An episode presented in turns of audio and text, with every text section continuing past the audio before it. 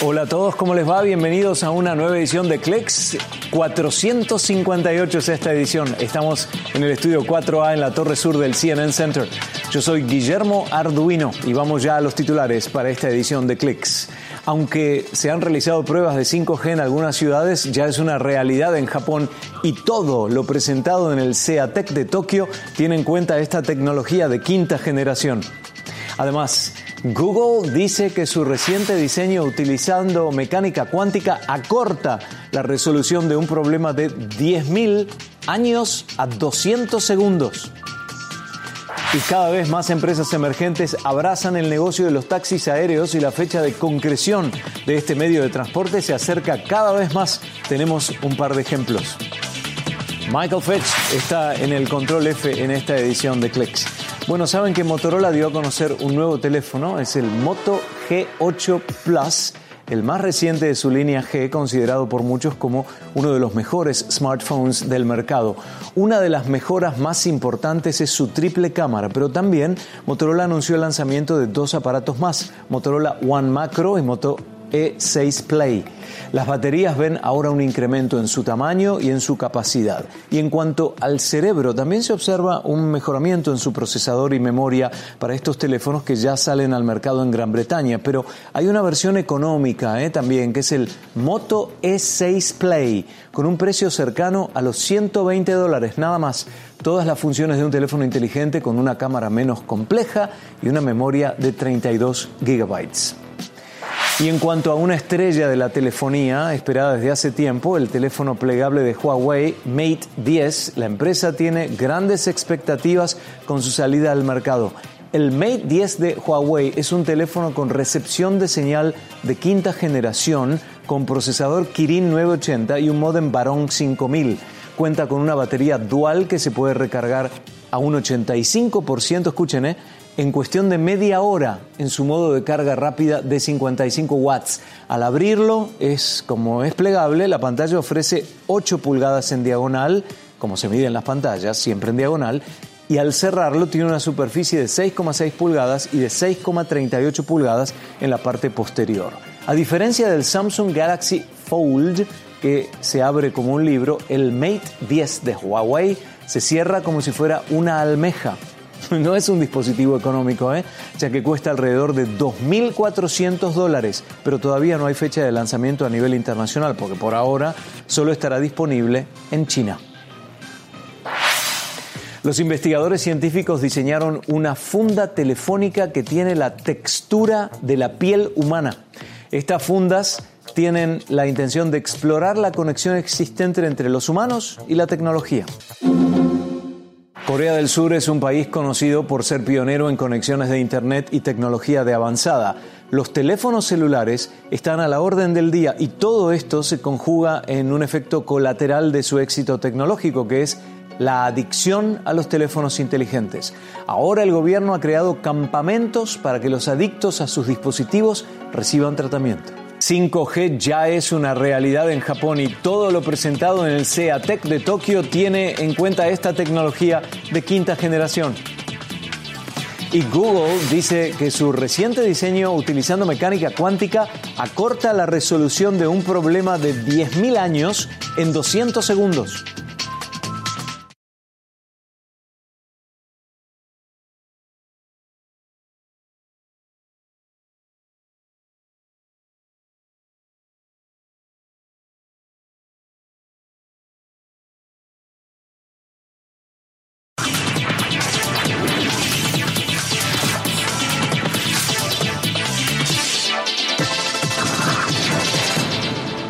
Los robots podrían ser la respuesta ante el acelerado envejecimiento de un país. En Japón se prevé que hacia el año 2060 el 40% de la población será mayor de 65 años y allí hay una importante carencia de mano de obra dados los bajos índices de natalidad y las restrictivas políticas migratorias.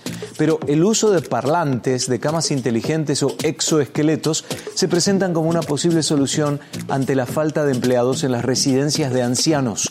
Los resultados por ahora son positivos. Al principio se observó cierta sorpresa por el uso de robots, pero luego no se percibió reacción negativa de residentes o familiares.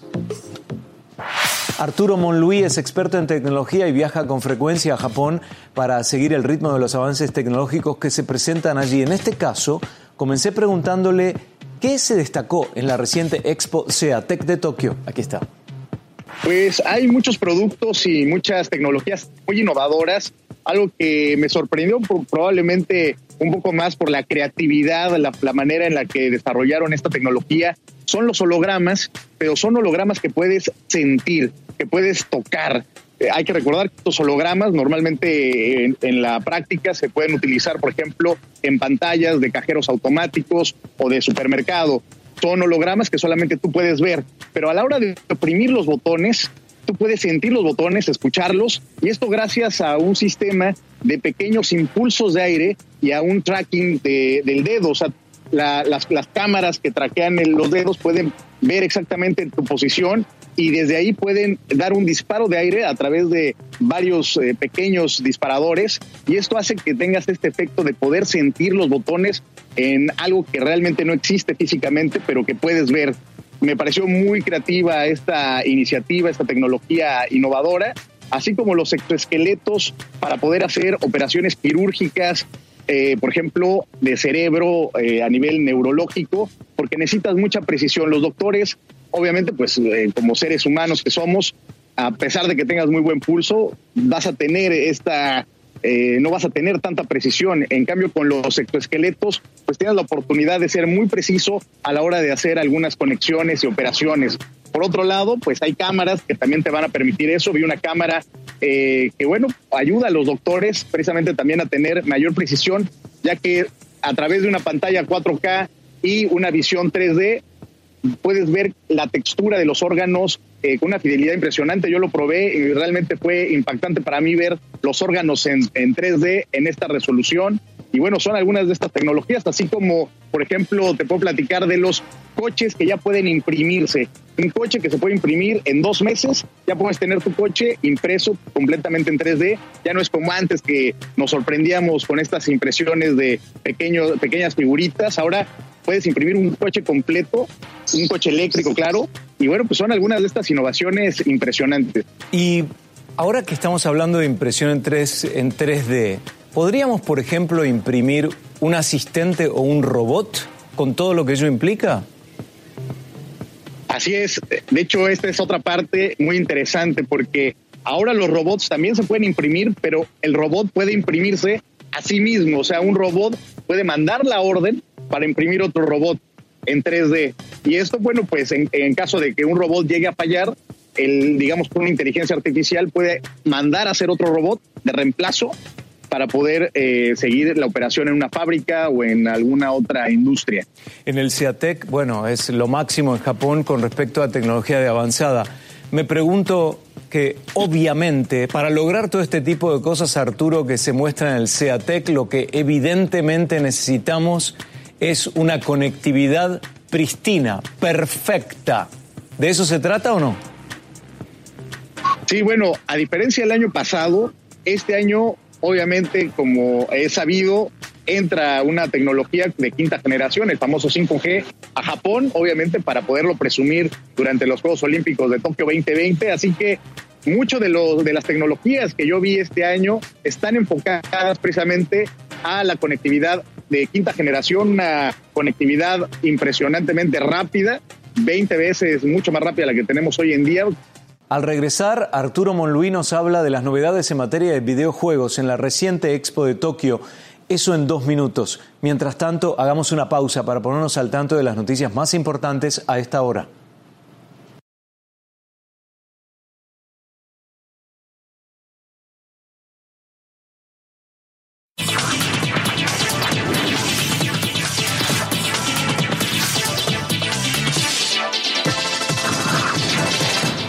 Empresa Google asegura que ha diseñado una máquina que solo necesita 200 segundos para resolver un problema que a cualquier supercomputadora le tomaría 10.000 años.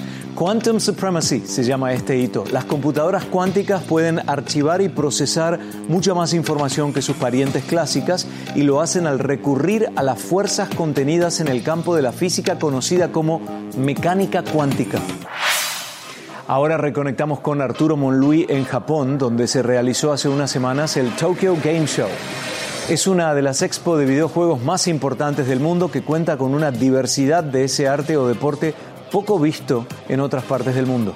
Bueno, la realidad aumentada eh, también está muy fuerte aquí en Japón con, el, con respecto, por ejemplo, a sistemas como Hado. Existen ahora, por ejemplo, sistemas de realidad virtual donde tienes estos headsets en donde te puedes mover, puedes sacar poderes. Obviamente, eh, eh, de manera física no se ven, pero gracias a estas gafas de realidad aumentada puedes ver los poderes de los contrincantes y es una especie como de videojuego físico donde te tienes que mover en un campo de, pues, prácticamente un campo de batalla y esto también está generando mucha tendencia aquí en Japón. Ya hay campeonatos eh, nacionales de Kado, por ejemplo, que es este sistema que me parece muy interesante con respecto a la realidad virtual y los videojuegos, donde no solamente tienes que eh, entrar a estas realidades alternas, sino además utilizar prácticamente todo el cuerpo para poder eh, defenderte y atacar. Arturo Monluí, experto en cultura digital desde Tokio. Hasta la próxima.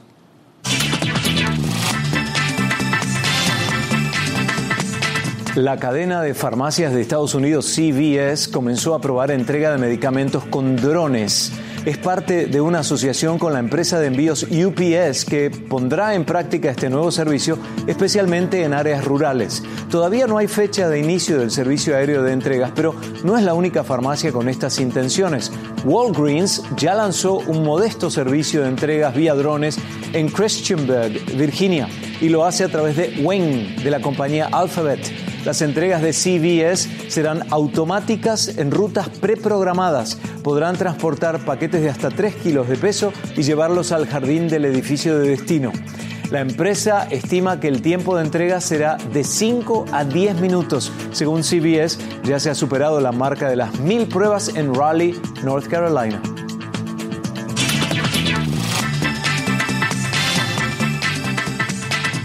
Y cada vez más empresas emergentes abrazan el negocio de los taxis aéreos y la fecha para que se concrete este medio de transporte se acerca cada vez más. Tenemos un par de ejemplos.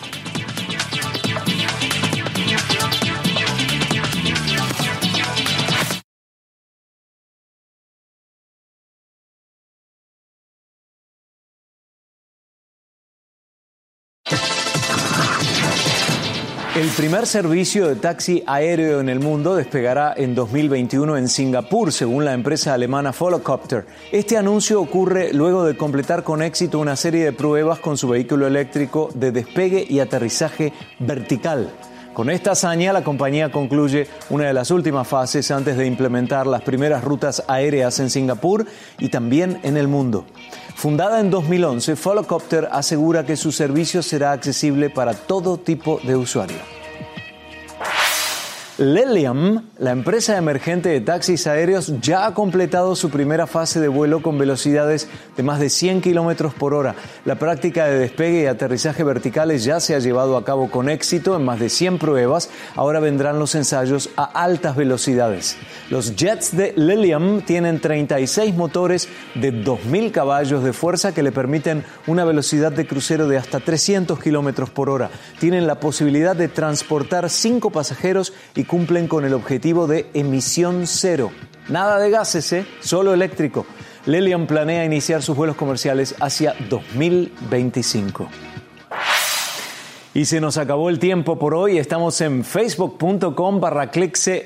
Yo soy Guillermo Arduino. Michael Fetch está en el control F y Fallon Stimage y Kevin Courtney aquí en la asistencia del estudio 4. Nos vemos en la próxima. Chao.